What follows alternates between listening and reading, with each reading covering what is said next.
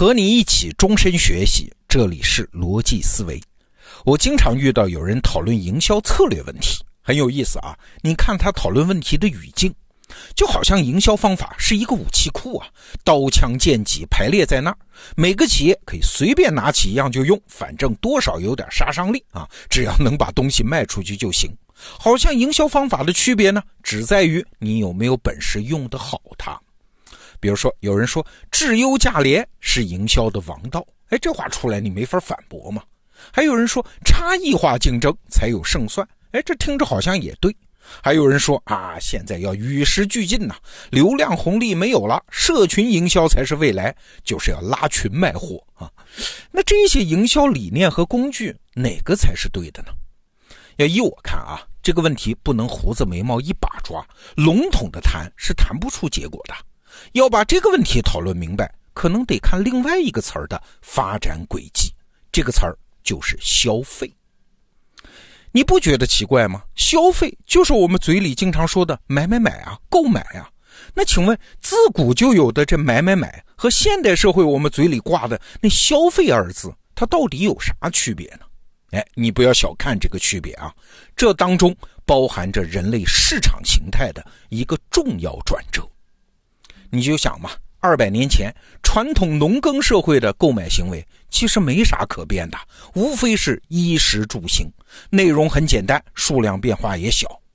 其实一直到一百年前都是这样。二十世纪前期的时候，经济学家分析市场的时候用的还是马歇尔的需求理论，还是假设消费者的需求不变啊。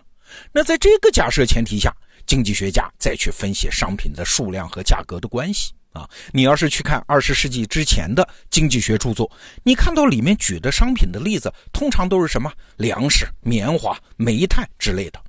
所以那个时候啊，消费这个词儿不重要，消费需求是相对不变的嘛，只是一个开足生产力要去满足的对象。那这个时候的观念，代表性的企业是哪家？哎，其实还不是传统的农民，而是福特汽车。我们都知道，亨利·福特发明了生产汽车的流水线，这生产效率就大爆发呀。到了1914年的时候啊，这福特公司每93分钟，就是一个半小时，就能生产出一部叫 T 型车。这个生产能力到什么程度啊？它超过了同期其他所有汽车生产厂家的生产能力的总和。1914年这一年，第一千万辆福特汽车问世。啊，当时全世界百分之九十的汽车都是福特一家生产的。哎呀，你可以想象一下啊，老福特当时的感受，那真是拔剑四顾心茫然啊，独孤求败嘛。这个小小的世界已经被他彻底征服了，市场你敢给我多少需求，我就敢给你生产多少供给。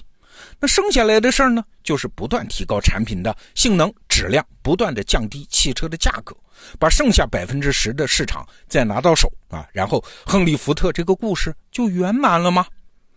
最典型的一个例证啊，就是老亨利·福特说的那句俏皮话，他说：“顾客可以选任意他喜欢的汽车颜色，只要它是黑色的。”甚至广告啊，亨利·福特他都是简单的一句说：“买，这是一款更好的车。”哎，你看，他只关心怎么生产，而不在意顾客要什么，因为需求就是用来满足的嘛。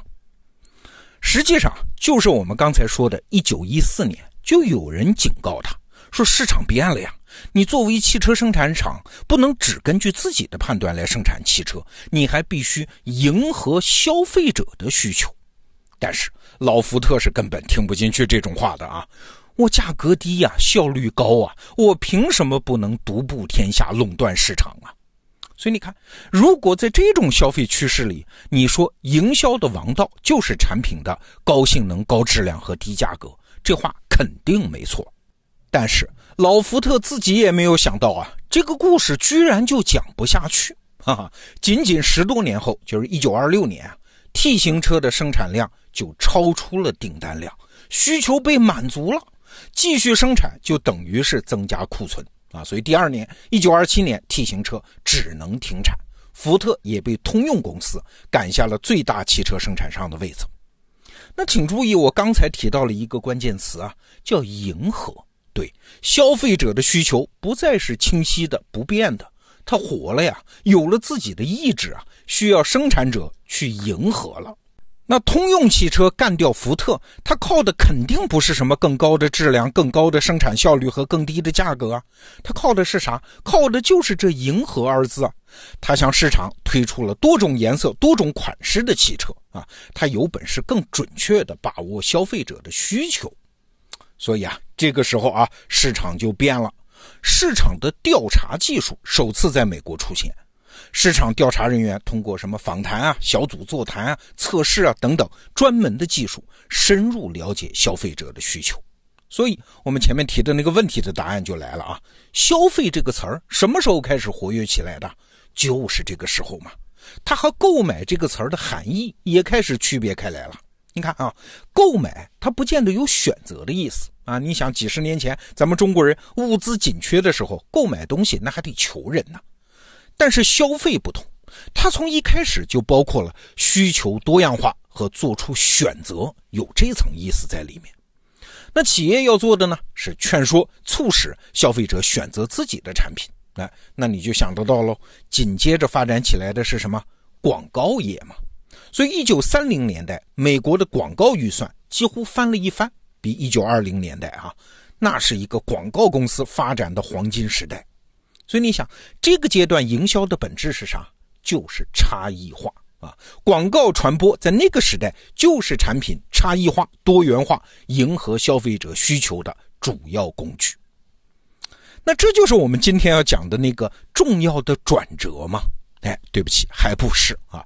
那个重要的转折这才刚刚开始。这个时候啊，企业渐渐意识到，需求不仅是用来满足的。甚至也不是用来迎合的。第三个重要的词儿就出现了啊，消费者的需求是可以创造出来的。那这方面的先驱呢？哎，是一个很著名的人，不是他本人啊，是他侄子。谁呀？是大心理学家弗洛伊德的侄子。这个人名叫爱德华·伯纳斯。他操作的经典案例啊，是一九二九年帮助美国烟草公司说服妇女在公共场所抽烟。嘿嘿，这个行为挺缺德的啊！但是他把这件事呢解释为女性解放啊。他说香烟是自由的火炬。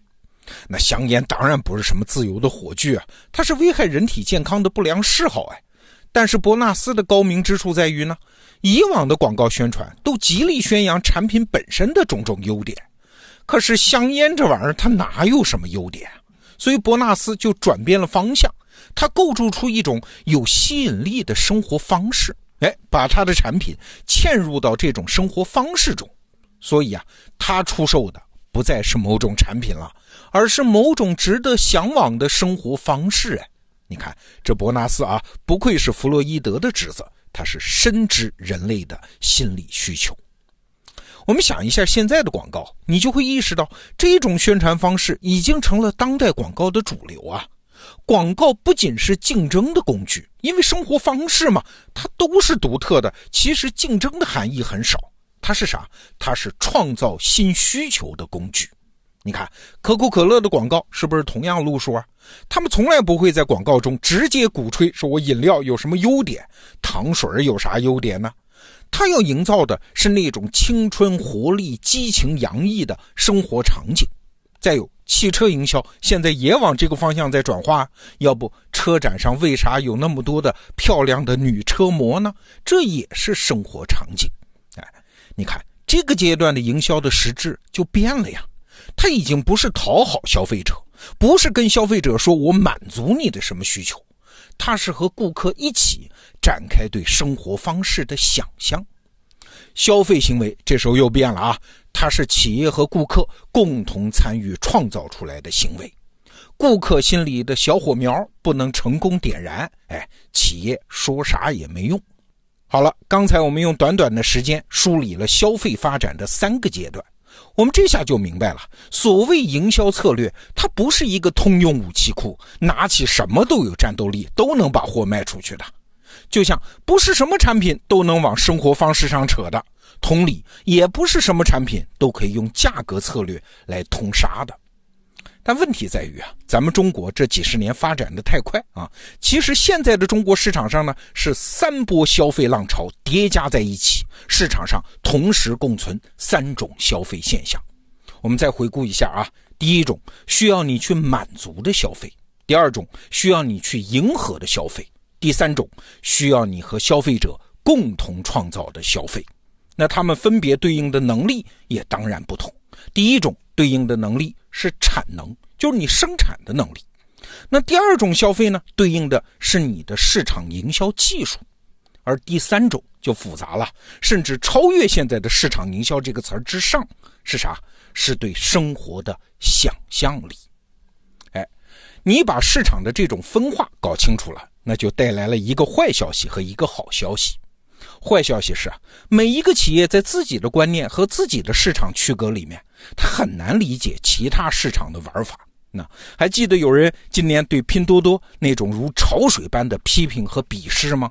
还记得有人对一些新兴企业说他们在忽悠的那种嘲讽吗？哎，本质上这两个现象都一样，都是因为不在同一个消费趋势里面带来的认知偏差。那好消息是啥呢？好消息是中国市场足够大，哪一种消费都有广阔的舞台，哪一种营销工具都有用武之地。哎，只要不要搞混了就好啊！好，这个话题我们先聊到这儿。逻辑思维，明天见。